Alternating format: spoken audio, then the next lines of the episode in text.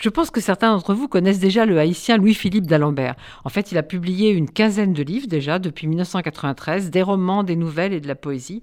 Et alors vient de paraître en poche dans la collection Point au Seuil, un livre dont j'ai toujours regretté de n'avoir pas parlé ici quand il est sorti en 2019 chez Sabine Vespizer. Ça s'appelle Mur Méditerranée et c'est un roman vraiment magistral sur l'exil et le désir de liberté et sur la tragédie qui se joue chaque jour en Méditerranée dans, vous le savez tous, une relative indifférence de l'Europe, la tragédie des migrants. Alors on vit cette histoire avec trois femmes. Shoshana, c'est une jeune juive nigériane.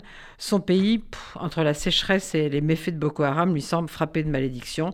La solution serait d'aller en Israël, de faire son alia, mais c'est pas si facile parce que il faut prouver qu'on est vraiment juif, qu'on descend par exemple des dix tribus perdues du royaume d'Israël ou des faiblesses du roi Salomon avec la reine de Saba. Donc ça ne marche pas. Alors l'Europe. Mais l'Europe n'est pas très accueillante non plus. Donc il faut payer très cher des passeurs et partir sur un chalutier où ceux qui ont payé le plus cher ont droit au pont et puis les autres sont entassés dans la cale. Alors il y a une autre femme, Semar, elle, elle est érythréenne, c'est une chrétienne orthodoxe. Elle voulait être institutrice, mais la situation du pays, le régime autoritaire lui est insupportable. Elle décide de partir, sans rien dire à ses parents. La troisième, c'est une Syrienne musulmane et elle, c'est une bourgeoise.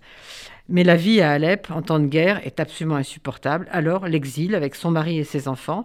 Et puis, elle espère qu'elle va obtenir le statut de réfugiée de guerre. Alors en dépit de ce qu'on sait des, euh, des, drames qui ont lieu en Méditerranée, les naufrages, ces femmes veulent partir. Et Louis-Philippe d'Alembert les suit toute la traversée à bord du chalutier. Alors Shoshana et Semar sont devenues amies. Elles se protègent l'une l'autre parce que la vie à bord est terrible. Pas seulement parce qu'on est entassé dans la cale, pas seulement parce qu'il y a une tempête qui secoue le bateau, mais parce qu'on est frappé, voire tué si on se révolte contre ces traitements. Et on se demande même si le bateau va arriver à Lampedusa. C'est vraiment un récit magnifique, mais qui renvoie à l'Europe une piètre image d'elle-même.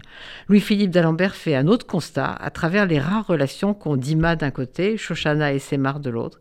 C'est que même dans les moments tragiques de la vie, même à bord de ce chalutier où tout le monde est maltraité, la lutte des classes ne disparaît pas. Dès qu'elle est la bourgeoise d'Ima, elle méprise Shoshana et Semar. Vraiment, lisez ce mur méditerranéen de Louis-Philippe d'Alembert, même si vous allez avoir le malaise sans doute. Mais ces trois femmes en valent vraiment la peine. C'est en poche, c'est dans la collection Point des éditions du Seuil.